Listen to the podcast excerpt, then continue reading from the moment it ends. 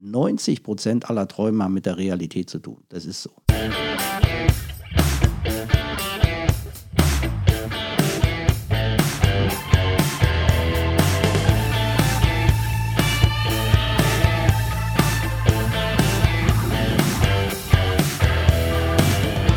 Nonstop Nomsen macht Laune. Hallo und herzlich willkommen. Folge 4 von Nonstop Nomsen. Schön, dass du mit dabei bist. Ich hoffe, du bist ausgeschlafen, fit und aufnahmefähig. Heute geht es nämlich um den gesunden Schlaf und warum er so wichtig für ein entspanntes, erfolgreiches Leben und für unsere Laune ist. Vielleicht hast du ja auch schon eine der anderen Folgen meines Podcasts gehört. Danke dafür. Über die vielen positiven Feedbacks, Fragen und Anregungen freue ich mich sehr. Heute habe ich mir einen Gast eingeladen, der ausgewiesener Experte für Schlafhygiene ist. Mediziner und Schlafwissenschaftler Professor Ingo Vize. Wir haben uns bei einer Veranstaltung in München kennengelernt, als wir beide eingeladen waren. Müde im Job, Schlaf, Arbeitswelt und Gesundheit hieß das damals. Ich war mit meinem Buch Erfolgsmenschen da. Er hielt einen Vortrag über Schlaf, der mich echt fasziniert und mitgerissen hat. Und deshalb wollte ich ihn unbedingt nochmal zum Gespräch für meinen Podcast treffen. Schön, dass das geklappt hat, weil äh, Schlafen ist für mich ein Lebensthema. Schon als Kind war ich ständig verpennt. Ich war ein echter Morgenmuffel über Jahre und Jahrzehnte und kam ganz oft spät in die Schule oder ins Studium. Früh aufstehen war mein Horror, ja. Musste dann aber sein, weil gerade wenn du im Radio die Morgenshow moderierst, führt da kein Weg dran vorbei. 2.30 Uhr Dienstbeginn ist da keine Seltenheit. Heute bin ich natürlich beruflich dran gewöhnt, früh aufzustehen und werde sogar am Wochenende bei bester Laune morgens wach, meistens sogar sehr, sehr ausgeschlafen. Professor Vize erklärt uns heute, wann zu wenig Schlaf krank macht, wie viel Schlaf das Gehirn säubert, ob wir besser getrennt oder zusammen schlafen, wie viel Schlaf ist in welchem Alter nötig Brauchen wir in Deutschland vielleicht auch eine Siesta? Wie lange muss ein Powernap sein und was macht den perfekten Mittagsschlaf aus? Und wir werden dazu eine ganze Menge andere spannende Schlaffragen klären. Sogar wenn du wissen willst, wie du deine Träume steuerst, bist du hier richtig. Jetzt erfährst du's. Ein Drittel des Lebens verschlafen wir und das muss auch so sein, sagt Professor Ingo Vize, Leiter des interdisziplinären Schlafmedizinischen Zentrums an der Charité in Berlin. Servus. Ja, schönen guten Morgen in Berlin. Haben Sie gut geschlafen? Ich habe heute Nacht sehr gut geschlafen, weil in einem anderen Zimmer im Keller abgeschirmt und habe nicht gehört, als meine Frau früh mit dem Hund raus ist. Ist es also völlig in Ordnung, wenn man in Partnerschaften in unterschiedlichen Zimmern schläft?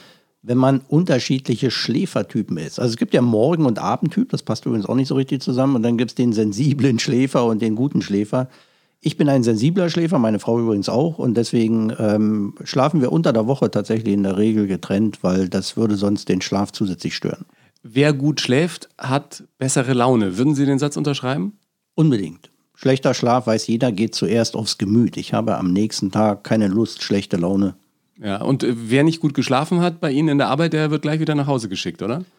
Äh, Soweit bin ich noch nicht, aber, aber man kann ja den Schlaf nachholen und es ist erlaubt bei mir natürlich im Schlafzentrum, dass man ein Nickerchen am Tage machen kann und danach ist man ja wieder frisch. Ich hatte neulich mit Christian Eisert gesprochen, äh, Comedy-Autor und äh, Mann des gepflegten Mittagsschlafes. Der äh, schläft auch länger mal mittags. Wie lange darf denn ein Mittagsschlaf sein? Bis ein Dreiviertelstündchen, Stündchen? Äh, korrekt. Also man muss ja wirklich sagen, in, Deutsch, in Deutschland gibt es das Wort Mittagsschlaf. Also Siesta und Mittagsschlaf ungefähr vergleichbar. Sollte 90 Minuten dauern, nämlich einmal Tiefschlaf, einmal Traumschlaf. Ein so ein Zyklus dauert 90 Minuten kürzer, äh, der sogenannte Minischlaf, Kurzschlaf, Powernap äh, sollte kürzer als 30 Minuten sein. Ja. Sie sagen ja, Nachtschlaf, also diese acht Stunden, die zählen nicht mehr. Es darf ein bisschen weniger sein, oder? Wie viel müssen wir schlafen, um gesund zu bleiben? Ähm, sagen wir so, um gesund zu bleiben, muss man mindestens sechs Stunden schlafen. Wenn man aber gesund leben möchte, so ähnlich wie ich möchte meine 10.000 Schritte am Tag laufen, dann sollte man tatsächlich nachts siebeneinhalb, acht Stunden schlafen. Wenn man da, gute Nachricht, wenn man das unter der Woche nicht schafft, dann kann man am Wochenende den Schlaf nachholen und sollte halt Montagmorgens, wenn man resümiert, 53, circa 53,5 äh, Stunden in der Woche geschlafen haben. Wie gut schläft denn dann Europa und wie gut schlafen wir Deutschen im europäischen und internationalen Vergleich? Gibt es da wissenschaftliche Zahlen? Ähm, England schläft schlechter. Äh, nicht nur wegen Brexit. Nicht nur wegen Brexit, das war auch vorher schon so. Also je industrialisierter, hochentwickelter das Land ist, so schlechter schläft man. Das hat sicherlich was mit der Digitalisierung, mit dem 24-7-Gesellschaft und die äh, Nacht zum Tag machen zu tun. Und äh, mit Sicherheit schlafen Naturvölker äh, noch deutlich besser, einfach wo Licht und Medien einen geringeren Einfluss haben. Ja. Jetzt hat man ja verschiedene Lebensphasen. Als Jugendlicher kann ich mich erinnern, bin ich mit sehr wenig äh, Schlaf ausgekommen. Jetzt habe ich gerade das Gefühl, ich bräuchte ein bisschen mehr. Und dann gibt es die senile Bettflucht, von der ich schon als Kind immer gehört habe, wenn Opa wieder um 6 Uhr auf den Beinen war. Wie verändert sich der Schlaf im Laufe des Lebens? Ähm, ja, übrigens dramatisch, wenn das heute noch so ist, dass die Jugendlichen denken, sie brauchen weniger Schlaf. Also ein Jugendlicher braucht ja noch neun Stunden Schlaf mindestens. Neun Stunden? Jawohl. Ähm, glaubt man gar nicht, muss man aber vermitteln. Fragen Sie mal jeden Hochleistungssportler, das sind ja junge Leute, die, die, die lieben ihre neun oder zehn Stunden Schlaf und wissen, dass sie danach leistungsfähig sind. Äh, warum der Jugendliche gefühlt weniger Schlaf braucht, das hat sicherlich mit dem Lifestyle zu tun, mit dem Nachtleben, mit dem Aktivsein und so weiter. Ähm, also bis zum 30. Lebensjahr acht bis neun Stunden. Zwischen dem, ab dem 30. Lebensjahr sind es siebeneinhalb, acht Stunden. Und das übrigens bis ins hohe Lebensalter. Die senile Bettflucht, die hat damit zu tun, dass Ältere tatsächlich zeitig ans Bett gehen, zeitiger aufstehen, aber dann eben einen Mittagsschlaf machen. Und man, der Schlaf wird ja summiert über 24 Stunden und dann kommen sie auch auf ihre sieben, acht Stunden. Was passiert dann alles nachts mit unserem Körper, während wir schlafen? Ähm, ja, früher hat man gedacht, der Schlaf ist sozusagen, sozusagen der kleine Bruder des Todes, ja weit gefehlt. Ja. Im Schlaf ist sehr viel los. Wir schlafen übrigens, weil wir ein Gehirn haben. Das heißt, was sich wirklich erholt, ist das Gehirn. Und das Gehirn braucht auch den Schlaf. Einmal um äh, aus Energiegründen, ähm, das Gehirn verbraucht ja sehr viel Energie, aber das Gehirn muss sich auch säubern. Also nachts säubert sich das Gehirn von schädlichen Stoffen, zum Beispiel Beta-Amyloid, verantwortlich für Alzheimer sammelt sich auch den ganzen Tag über. Also weiß man heute, dass Alzheimer auch ähm, durch schlechten Schlaf begünstigt wird? Lange Zeit schlechter Schlaf ist ein absoluter Provokator für demenzielle oder also Demenzerkrankungen oder Alzheimer. Ja, das weiß man heute. Und ähm, also das Gehirn säubert sich, das Immunsystem braucht den Schlaf, ganz wichtig. Ja, schlaf dich gesund, weil im Schlaf das, die Immunspeicher wieder aufgefüllt werden. Ja, und dann brauchen wir den Schlaf für, das, für die Gedächtnisleistung, körperliche, äh, äh, geistige Erholung, für den Schönheitsschlaf. Die Haut braucht auch den Schlaf. Und das sind so die wichtigsten Faktoren. Jetzt gibt es ja viele Menschen, die in unserer heutigen Leistungsgesellschaft immer sagen, ja, ich, ich drei Stunden Schlaf reicht mir völlig. Ich bin fit wie ein Turnschuh. Fünf Stunden ist für mich schon viel. Das gilt ja fast schon als Statussymbol, wenn man wenig schläft und ganz viel arbeitet. Wenn Ihnen jemand sowas sagt, was entgegnen Sie dem? Naja, ich bin ja höflich. Ich sage jetzt nicht, er soll aufhören zu prahlen. Ja? Ähm, in, in Wirklichkeit sind das meistens Leute, die tatsächlich vielleicht nachts kurz schlafen, aber das mit Sicherheit kompensieren, indem sie am Tage jede Gelegenheit nutzen. Sei es mit dem Auto gefahren zu werden oder mit dem Flieger zu fliegen oder mit der Bahn zu fahren, einfach mal fünf Minuten, also zehn Minuten zu nicken. Der, der angeborene Kurzschläfer ist der, der tatsächlich nur vier Stunden braucht und dann aber 20 Stunden hochaktiv ist, nicht müde, kein ähm, Mittagsschlaf oder kein Nickerchen braucht und diese vier Stunden auch am Wochenende, Wochenende und im Urlaub eben nur braucht. Ja? Und das sind Kolibris, das ist ganz, ganz selten. Ansonsten sind wir alle gleich äh, vom Schlaf her, oder? Also Schlaf ist nichts Individuelles, sondern der Mensch ist da im Prinzip rund um den Erdball ähnlich gestrickt. Äh, was die Struktur, die Länge des Schlafes betrifft, ja. Wenn man aber die Wellen im Schlaf misst, dann ist der Schlaf ein Fingerprint. Also man könnte tatsächlich, also wenn man eine sogenannte Spektralanalyse macht, man analysiert die Wellenform dort im Gehirn, dann sieht man, das ist sehr individuell. Und das ändert sich auch im Laufe des Lebens nicht. Also man kann den am Schlaf jemand wiedererkennen. Mit 30, wenn man mit 30 die Hirnwellen aufnimmt im Schlaf, dann sind sie mit 50 noch, sehen sie noch genauso aus. Ab wann muss eigentlich jemand dann äh, ins Schlaflabor?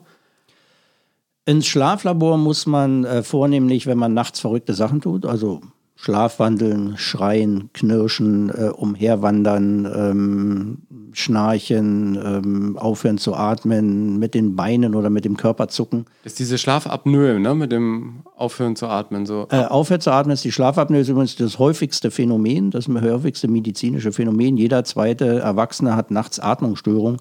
Das hat nicht alles Krankheitswert, aber wenn man messen würde, dann sieht man, dass das sehr häufig ist. Krankheitswert hat es erst dann, wenn, wenn das einfach zu viel wird und wenn es Beschwerden macht. Meine Mutter hatte so eine Maske, die sah aus wie Darth Vader und meine Nichte hat sich gefürchtet, mit der Oma ins Bett zu gehen, weil die mal so einen Schlauch dann an der Nase hatte. Das ist schon gewöhnungsbedürftig, so ein Gerät, ne? Ähm, ja, die Gewöhnungsphase dauert 10, 15 Minuten. Gewöhnung, gewöhnungsbedürftig ist mehr für die Umgebung. Das Ding ist ähm, unsexy und sieht irgendwie für Kinder vielleicht auch im ersten Moment fürchterlich aus, andere mögen es. Wollen Sie mal kurz beschreiben? Das sind zwei Schläuche, die dann irgendwie von der Nase weggehen an so eine kleine Motoreinheit, die dann den Atem in die Nase schickt, oder? Wie genau, und dann man muss sich vorstellen, ein kleiner Kompressor, also umgekehrter Staubsauger, äh, wird nicht gesaugt, sondern geblasen. Und äh, es wird Luft in die Lunge geblasen durch einen Schlauch, der ist anderthalb Meter, und dann hat man so eine Maske auf der Nase. Und wenn man mit diesem Überdruck atmet, dann wird das Einatmen einfach, das Ausatmen schwer. Und weil man die ganze Nacht gegen, gegen Druck ausatmet, ist der Atemweg offen. Wenn man schlecht schläft, arbeitet man schlechter, man ist äh, schlechter gelaunt, man äh, kommt unerfolgreicher durchs Leben, weil das Hirn auch nichts mehr leistet. Warum ist Schlaf trotzdem so ein Thema, das keiner so richtig auf dem Zettel hatte in den letzten Jahren und Jahrzehnten? Wahrscheinlich sind wir selber ein bisschen auch schuld, also wir selber meine ich uns Schlafmediziner. Auf der einen Seite ist das Schlaf ein sehr mediales Thema und, und es wird sehr viel Geld, weltweit werden Milliarden ausgegeben für Schlaf. Sei es eine Schlaf-App, sei es ein Schlafkissen oder eine neue Matratze oder ein neues Gimmick oder, oder ähm, Wearables, wie man das heute nennt. Äh, da gibt es ja sehr, oder ein Schlaf, äh, Schlafdrink. Äh, da gibt es Massen von äh, Produkten auf der einen Seite. Auf der anderen Seite gibt es tatsächlich ganz wenig Schlafmediziner. Ähm, die Schlafmedizin ist nicht in der universitären Landschaft angekommen. Wir haben keinen Nachwuchs. Die eigentliche Betreuung von Schlafstörungen, die ist ähm, grottenschlecht. Da gibt es ein, ein, ein Mismatch ja, zwischen Bedarf und Angebot. Und, und das, müssen wir, das müssen wir ändern. Und äh, wir müssen auch so ein bisschen den Schlaf wegbringen von Schlafprodukten hin zur Schlafprävention. Wir haben uns bisher auch nicht um die sozusagen Vorsorge gekümmert. Jeder weiß heute, äh, halte dich fit, ernähre dich gesund und, und dann hast du ein langes Leben. Ich sage, ernähre dich fit, halte dich gesund und schlafe ausreichend, dann hast du ein äh, ausreichend langes und gesundes Leben. Wie sind Sie dann eigentlich Schlafmediziner geworden? Die Maxime meines Lebens, lass dich leiten und nutze die Gelegenheit. Ähm, ich habe in meinem Institut gearbeitet, da ging es um Extremmedizin. Also ich war schon fast dabei, zum Südpol zu fahren als, als Arzt, aber Schlafforschung äh, spielte da auch eine Rolle. Schlafforschung im Kosmos, also wie schläft man im Kosmos. Wie schläft ähm, man bei Minusgraden und so? Äh, wie schläft man bei Minusgraden, genau. Und dann wurden auch erste Schlafprodukte oder erste Schlafmittel getestet, äh, ganz spannende Sachen. Und das hatte mich irgendwie gefesselt. Also ohne, dass ich damals schon wusste, dass ich in die Schlaf in die Richtung gehe, aber ich wusste, habe gemerkt, das fesselt mich. Dann habe ich angefangen, da ein bisschen zu forschen und dann bin ich dem treu geblieben, habe 1990 das erste Schlaflabor aufgemacht. Schlafen bei Minusgraden erinnert mich an das Schlafzimmer meiner Eltern. Da war immer das Fenster offen, Sommer wie Winter. Ich glaube, die haben teilweise echt nahe dem Gefrierpunkt geschlafen. Was sind die optimale Schlaftemperatur? Ich habe denen immer gesagt, mach Fenster zu und Heizung auf. Falsch, sorry. ja, bitte die, korrigieren Sie mich. Ja, die im, im, also im Zimmer zwischen 17 und 22 Grad. Warum dieser Unterschied? Weil ähm, das hängt dann ja davon noch ein bisschen ab, wie ich mich bette. Also habe noch einen dicken Pyjama und habe noch eine dicke Bettdecke, dann brauche ich es natürlich kälter. Auf der Haut sollten nicht mehr als 29 Grad sein. Und das ist in heißen äh, Sommermonaten, wird ja mal heißer, tatsächlich ein Problem. Also wenn der Raum noch 30 Grad hat und ich mich dann zudecke und vielleicht noch ein, Nachtzeug anziehe, dann habe ich ganz schnell auf der Haut mehr als 29, dann schlafe ich schlechter. Warum? Weil es dann einfach zu warm ist oder was? Ja, weil da? zum guten, gesunden Schlaf gehört, dass ich Körpertemperatur abgebe, weil die sinkt ja nachts um ein Grad. Und wenn ich die Körpertemperatur nicht mehr abgeben kann, dann schwitze ich, dann, dann kommt die ganze Thermoregulation durcheinander und dann schlafe ich schlechter. Ich tue dann immer ein Bein raus. Aus der Decke. Ähm, das ist so mein Regulativ. Ja, das ist schon nicht schlecht. Beide wäre besser oder. ohne Decke? Ähm, ja, ganz ohne, ohne Decke geht auch. Also naja, ganz ohne Decke, nein. Also man braucht schon Kuschelfaktor, das ist schon so. Also ganz ohne, ich kenne niemanden, der ganz ohne Decke schläft. Ja. Ähm, aber dann vielleicht kein, kein Nachtzeug, also dann nackt, nackt schlafen. Nacktschläfer sind also vorne dran. Ja, im, im Sommer, klar. Ja. Jetzt haben wir gerade schon über diese ganzen Gimmicks gesprochen, weil Schlaf ja auch ein Thema ist, das vor allem die beschäftigt, die eben schlecht schlafen und gar nicht einschlafen können. Diese ganzen Einschlaf-Apps und Geschichten. Ist da irgendwas dabei, was was bringt? Mit Sicherheit ist was dabei, was was bringt, aber zwei Sachen sind dazu zu sagen. Erstmal, es gibt tausende Gimmicks, ja, oder, oder da reicht eine einfache Entspannungstechnik. Man kann ja auch Yoga machen, autogenes Training oder Schäfchen zählen. Das Problem ist, die Schlafmedizin weiß nicht, welche Person in welchem Alter, mit welcher Vorgeschichte, mit welcher Schlafumgebung, welche Entspannungstechnik anwenden muss. Also du musst eigentlich alles ausprobieren, damit du weißt, was für dich passt. Korrekt. Im Zweifelsfall muss ich tausend Sachen ausprobieren, gebe eine Menge Geld aus und wenn ich Glück habe, finde ich was. Wenn ich Pech habe, finde ich nichts. Ja. Und das Zweite, was wichtig ist, wem hilft das? Einem, der eine schwere Schlafstörung hat, hilft das nicht. Sondern wenn jemand sagt, Doktor oder Schlafmediziner, sorry, seit zwei Wochen habe ich das Gefühl, mein Schlaf ist schlecht. Das ist genau der Ansprechpartner für solche, für solche Geschichten. Äh, oder jemand mit einer leichten Schlafstörung. Ja, die sollten das tatsächlich ausprobieren. Was bringen solche Pillen, Einschlafhilfen? Ähm, ja, was bringt eine Pille beim hohen Blutdruck? Sie senkt den Blutdruck. Was bringt eine Pille bei einer schweren Schlafstörung? Sie, sie bringt den Schlaf. Also sie hat absolut ihre Berechtigung und ähm, einer meiner Hauptjobs ist übrigens äh, eine Lanze für die schweren Insomniker, also schlechten Schläfer zu brechen, ja, die sonst ohne Therapie wären, wenn ich mich nicht hinstelle und sage, sie brauchen ihre Therapie. Ja. Dieses Durchschlafen, ist das auch, je nachdem wie alt man ist, schwieriger? Also je älter man ist, umso öfter wacht man nachts auf und muss austreten und äh, stört so seinen gesunden Schlaf? Vollkommen korrekt. Also man stört nicht so den gesunden Schlaf, sondern sorry, der, wie die Haut, der, Alt, äh, der Schlaf altert. Ja? Und das Altern des Schlafes äußert sich in zwei Sachen. Das eine, wir verlieren bis ein etwas Tiefschlaf und ähm, der Schlaf wird häufiger unterbrochen. Also wir nennen das Schlaffragmentation. Ja, wir schlafen immer so in Scheibchen. Und wie schlafe ich am besten schnell wieder ein? Ja, also der gesunde Schläfer schläft wieder ein. Ja, der schlechte Schläfer schläft nicht wieder ein und darf auch gar nicht nah drüber nachdenken. Weil sonst ist er in dem Teufelskreis. sonst oder? ist er im Teufelskreis und schläft erst recht nicht ein. Äh, aber das ist schwierig zu sagen. Vielleicht, der, vielleicht ein Tipp. Ähm, wenn ich ein sensibler oder schlechter Schläfer bin, ist die Wahrscheinlichkeit sehr hoch, dass ich aus dem Traumschlaf aufwache. Um wieder einschlafen zu können, muss ich mir den Traum merken und das kann man trainieren. Also man kann merken, ja, ich habe ja gerade geträumt und dann halte ich meinen Traum fest, drehe mich dreimal im Kreis und träume dann weiter. Wenn ich schaffe, weiter zu träumen, ist die Wahrscheinlichkeit hoch, dass ich weiter schlafen kann. Träumen Sie gut? Ja, ich mache genau das, worüber ich gerade erzählt habe. Echt? Von was hab, träumen Sie so? Ja, ich kann sagen, es gibt ja viele, wenn jemand sagt, ich träume nicht, dann sage ich mal Gratulation, begnadeter Schläfer. Ja, du wirst aus dem Traum nicht wach, also bist du ein guter Schläfer. Ich wäre ständig wach, ich bin ein sensibler Schläfer. Und ich kann sagen, es ist schon spannend, was man träumt. Ja, also, total also als Schlafmediziner, gibt ja viele Schlafmediziner, erzählen da irgendwas aus dem Lehrbuch. Ich erzähle das, was ich jeden Tag erlebe und kann da tatsächlich was zu beitragen. 90 Prozent aller Träume haben mit der Realität zu tun. Das ist so. Das ist alles ein bisschen durcheinander, aber man findet im Traum das wieder, was man am Tage erlebt hat oder vor zehn Jahren erlebt hat oder gelesen hat oder im Fernsehen gesehen hat. Das kann ich absolut bestätigen. Äh, Horrorträume sind selten. Ähm, die richtig schönen, oder mal erotischen Träume oder wie auch immer sind auch sehr selten.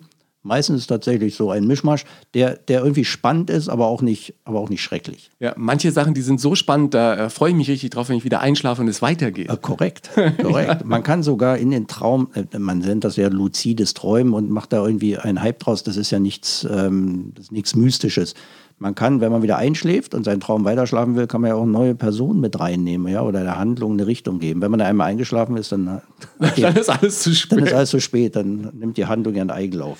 Jetzt, jetzt, haben wir äh, immer wieder auch in der medialen Welt die Diskussion äh, Handys, Fernsehen, Computer am Bett. Trägt das dazu bei, dass wir schlechter einschlafen, weil jeder noch mal kurz Instagram äh, checkt oder guckt, welche E-Mail reingekommen ist, kurz bevor man einschläft oder man streamt sich schnell noch irgendeine Serie bis nachts um eins? Äh, genau alles das, was Sie gesagt haben, sollte man nicht machen. Ja, also eine Serie läuft man Gefahr, dass man weiter gucken will und die nächste Folge auch noch und schläft man gar nicht mehr. Äh, Nochmal schnell in die E-Mail gucken, läuft man Gefahr, dass man eine schlechte Nachricht bekommt. Dann kann man auch nicht mehr schlafen. Ähm, oder überhaupt, ich will noch mal, ich will noch mal twittern oder, oder E-Mail schreiben oder reinschauen. Allein die, den Zwang, da reinschauen zu müssen oder das Internet zu öffnen, das ist schon ähm, schlafstörend. Ja. Deswegen sagen wir, Erwachsene eine halbe Stunde vor dem Schlafen, Kinder eine Stunde vor dem Schlafen offline. Ähm, auf der anderen Seite, Media, also andere Medien, Radio, Hörfunk, ähm, ähm also ähm, Fernsehen? Fernsehen, genau. Darf man? Ist, ist ein, kann ein geniales Einschlafmittel sein. Kommt ja? drauf an, was man wenn man, guckt, ne? Wenn man keine Serie guckt, wenn man keinen spannenden Krimi schaut, sondern eben was Entspannendes, mit, am besten mit einer sonoren Stimme. Ähm, da kann man, das kann man tatsächlich einschlafen und den Sleep-Timer natürlich einschalten, dass der Fernseher dann ausgeht nach ein, zwei Stunden. Alles klar. Was das Aufwachen angeht, ich muss ja beruflich äh, oft recht früh aufstehen. Ich habe mir so ein ähm, vibrierendes Armband besorgt. Da äh, stört man dann auch niemand anders, der vielleicht daneben liegt. Ähm, ist dieses ganze Zeug, was es mittlerweile an Apps gibt, die den Schlaf beobachten und die uns dann wieder in den Tag geleiten wollen, aus Ihrer Sicht sinnvoll? Also es gibt ja auch Wecker, die mit Licht arbeiten inzwischen, weil diese, diese Piepstöne oder diesen schrillen Alarm von Omas Wecker, den braucht man ja heute gar nicht mehr. Es gibt ja viel sanftere Wege, wach zu werden. Also wenn man ein äh, sensibler Schläfer ist, dann reicht die sanfte Wegmethode, ähm, aber die sollte man, äh, ja, vielleicht so. Und der, ähm, aber für den guten Schläfer ist die sanfte Wegmethode vielleicht was für das Wochenende. Unter der Woche, wo wir eh wenig Bettzeit haben, weil wir am Schlaf kürzen, sollte man die Bettzeit aus meiner Sicht bis zur letzten Sekunde auskosten. Und dann lieber einen harten Wecker und, und sich dann lieber hart wecken lassen ähm, mit, und, und dann auch tatsächlich helles Licht einschalten aber auch nicht sofort aufspringen. Erkenntnis der letzten drei Jahre, das Gehirn braucht eine halbe Stunde zum Wachwerden. Eine halbe Stunde? Ja. Also, das heißt, also es reicht zum aus dem Bett aufstehen, aber ja. es reicht vielleicht noch nicht, um sich konzentriert das Brötchen zu schneiden. Ich, also mein optimaler Tag sieht ja so aus, dass ich um 5.50 Uhr aufwache, ins Bad gehe, irgendwie einmal kurz über die Zähne bürste, mich in den Trainingsanzug werfe und dann zum Sport gehe. Und dann setze ich mich eine Stunde aufs Fahrrad oder laufe vielleicht irgendwie 50 äh, Minuten irgendwie durch die Gegend. Ist das dann zu früh? Muss ich dann ein bisschen länger warten mit dem Sport oder ist Sport okay? Nein, Sport ist okay, aber eine halbe Stunde sollte schon gelaufen sein. Also ich, ich hoffe, das schaffen sie. Also nicht nach zehn, aufgewacht und nach zehn Minuten aufs Fahrrad setzen wäre zu früh. Echt, ja, dann muss ich das ändern. Ja, dann, na erstmal also ich treibe auch Sport, äh, Frühsport, ja. ähm, entgegen meinem Biorhythmus. Eigentlich müsste ich es Abend machen. Aber es passt, äh, passt morgens das besser passt in den Zeitplan. So genau, genau. ähm, aber eigentlich, die wissen wir, also weiß man ja aus der Chronobiologie, die körperliche Fitness beginnt ab, mit, ab der Mittagszeit. Ja, und Vormittag ist man gar nicht körperlich gar nicht so fit. Ähm, also man sollte seinem Körper tatsächlich Fazit morgens 20, 30 Minuten zum Wachwerden geben. Ja. Und wer nachts weniger schläft, haben wir schon gehört, kann den Schlaf dann mittags nachholen mit einem Mittagsschlaf. Andere haben mittlerweile dieses System der Powernaps. Die schlafen dann so 15, 20 Minuten oder wie lange darf der dann sein? Ja, also das Problem ist ja äh, generell vom Mittagsschlaf oder Powernap. Ich stelle mir vor, ich bin ähm, arbeite in einem großen Betrieb und ich weiß, der Betrieb hat sogar einen, einen Ruheraum, sagen wir mal so, wo ich mich verstecken kann und kurz nicken kann. Ich bin gerade müde, schalte meinen Rechner aus oder in, in ähm, Parkposition, äh, stehe auf, gehe durch einen langen Gang, der ist vielleicht auch noch hell beleuchtet und 20 Minuten später bin ich im Ruheraum angekommen. Eins ist sicher, nach 20 Minuten bin ich nicht mehr müde. Da bin ich ja. schon wieder wach. Also was will ich sagen? Man sollte den, die Gelegenheit nutzen, wenn die Müdigkeit kommt, dann sollte man noch einschlafen. Und das ist egal, ob man am Schreibtisch sitzt oder in der Kantine sitzt oder irgendwo anders sitzt. Kopf in den Nacken oder Kopf auf die Tischplatte oder so. Drei, vier, fünf Minuten nicken. Man wird von allein wieder wach, weil es unbequem ist. Allein diese fünf Minuten, besser wenn es zehn oder 15 Minuten sind, die reichen für die nächsten drei, vier Stunden.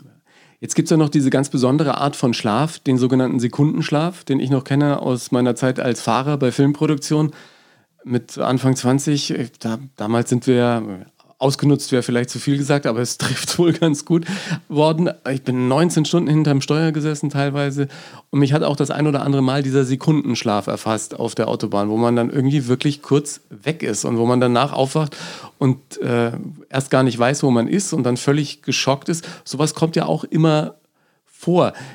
Was ist dieser Sekundenschlaf und was passiert da im Körper und inwieweit hat das die Wissenschaft schon erfassen können, was da genau passiert?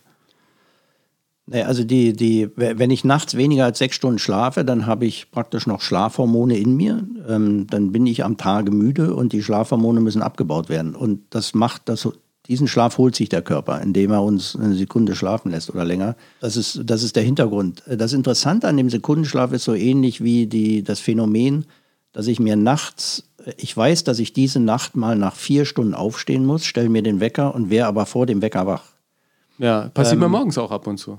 Genau, äh, das ist ein Phänomen, wo wir noch nicht genau wissen, wie das zustande kommt und so ähnlich ist mit dem Sekundenschlaf. So schrecklich er ist und so viele Unfälle wie noch passieren, äh, es würden zehnmal mehr Unfälle passieren, wenn es nicht den Sekundenschlaf gäbe.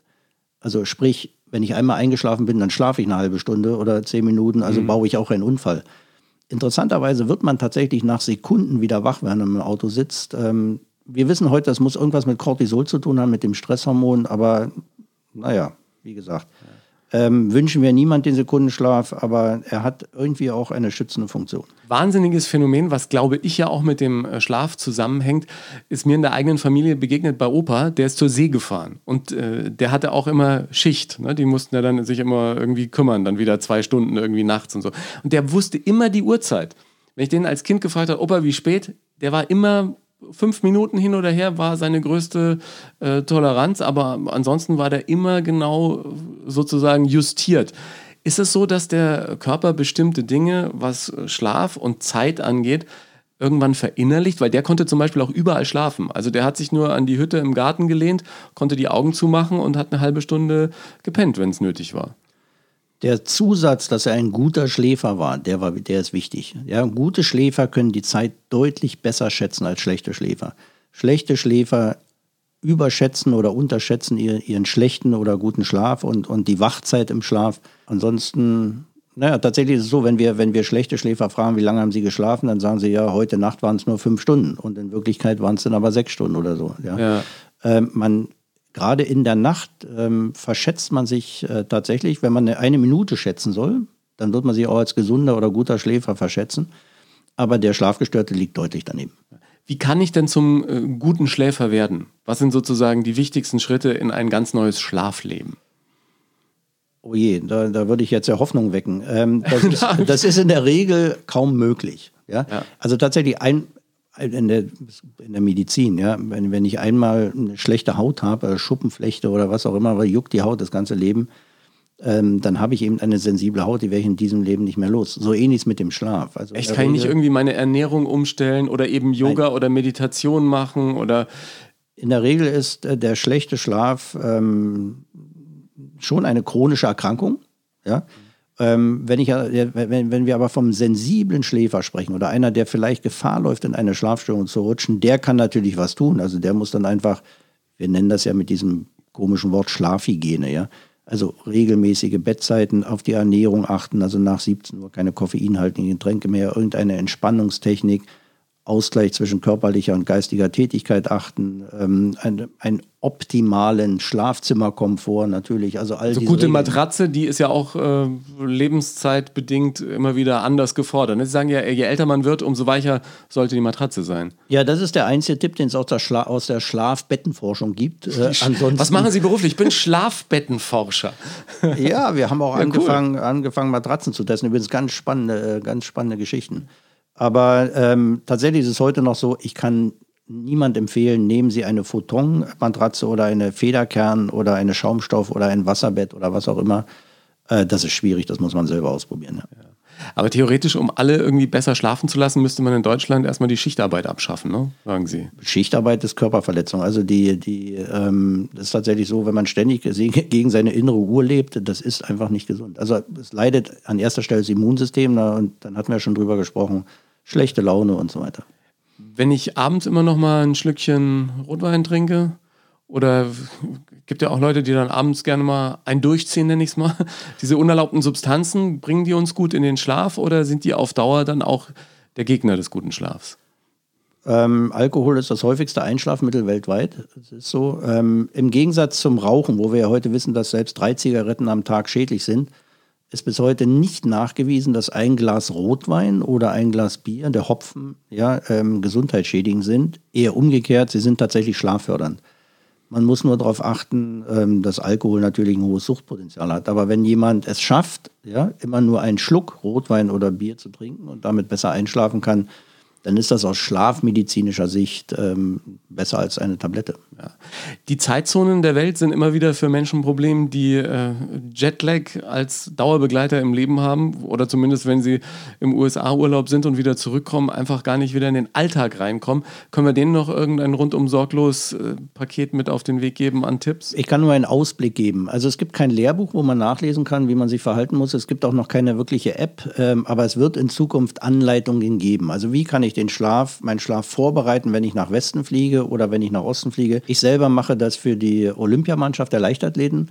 Ich habe sie in Rio begleitet und werde auch für Tokio Tipps geben. Ähm, da ist ja die Entfernung noch mal größer.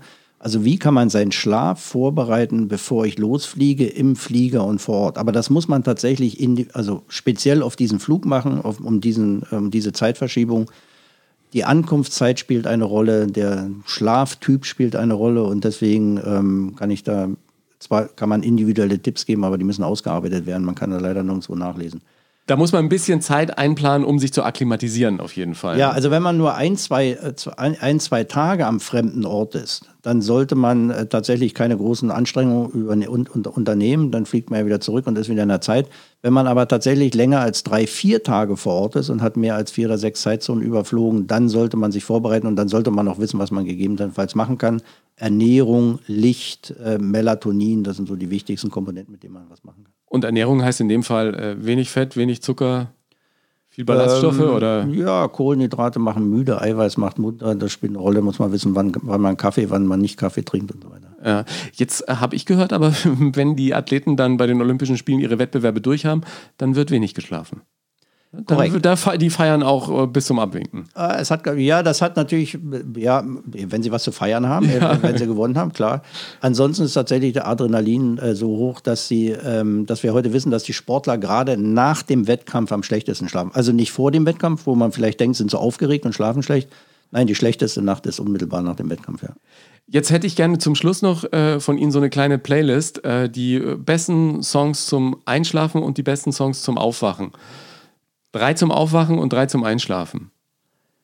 Naja, langsamer Beat, also ein Soft-Song oder wie sagen wir, Soft-Ballade. Ja, zum Einschlafen. Zum Einschlafen. Also alle Schlaflieder haben ja was Balladiges. Ja, der Klassiker ist ja Lalilu. Und, ähm, und zum Aufwachen, also da darf es gern Rammstein oder gute Laune YouTube, YouTube sein oder, oder ähm, Sie können sich noch nicht YouTube, wie heißt der hier? Coldplay wollte ich sagen. Coldplay. Sie können sich gerne noch ein paar Gedanken machen. Ich packe das dann nach unserem Podcast äh, mit in die Shownotes und in unsere okay. Playlist. Ich lege mich jetzt auch gleich wieder hin. Sie müssen aber noch ein bisschen arbeiten, ne? Ja, der Tag hat gerade angefangen. Vielen Dank, Professor Ingo Vize, für den Besuch und allzeit guten Schlaf. Ja, gleichfalls. Professor Ingo Vize, das hat mir viel Spaß gemacht. Die Links zu ihm und seinen Büchern, auch zum neuen Deutschland schläft schlecht, packe ich dir mit in die Show Notes. Da gibt es natürlich auch die Playlists mit den besten Einschlaf- und Aufwachsongs von Professor Vize und mir. Gerne ergänze ich das auch um deine Songs, die dich gut in den Schlaf bringen oder eben wach machen. Schreib mir deine Tipps gerne in die Kommentare auf Instagram oder auf Facebook. Berichte mir da auch gerne von deinen Schlaferfahrungen. Er hat jetzt gesagt, 53,5 Stunden schlafen die Woche. Ich probiere das mal aus und bin gespannt, wie das bei mir funktioniert. Vielleicht machst du da auch deine ganz eigenen Erfahrungen. Ich freue mich, wenn du diesen Podcast abonnierst, bei Apple Podcasts eine positive Sternebewertung hinterlässt und ihn auch auf deinen Seiten mit deiner Community teilst. Das wäre toll. Pack deine Gedanken zur Folge gerne in die Kommentare unter meine Posts.